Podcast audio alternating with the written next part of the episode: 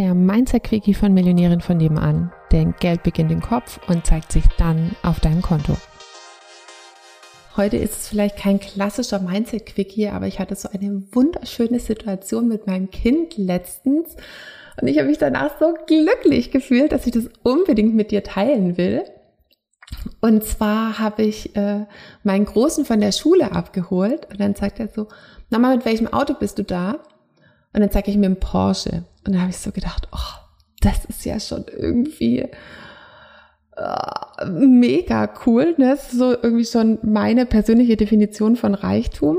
Und dann hat es aber noch getoppt und sagt, Mama, mit welchem?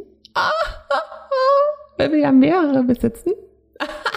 ich habe gedacht, oh, großartig, ich liebe dieses Kind für diese zwei Fragen.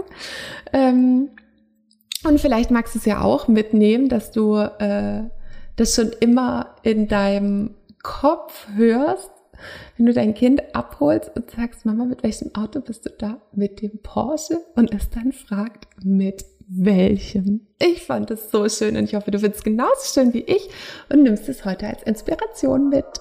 Tschüssli, Müsli. Ding, ding, ding, ding.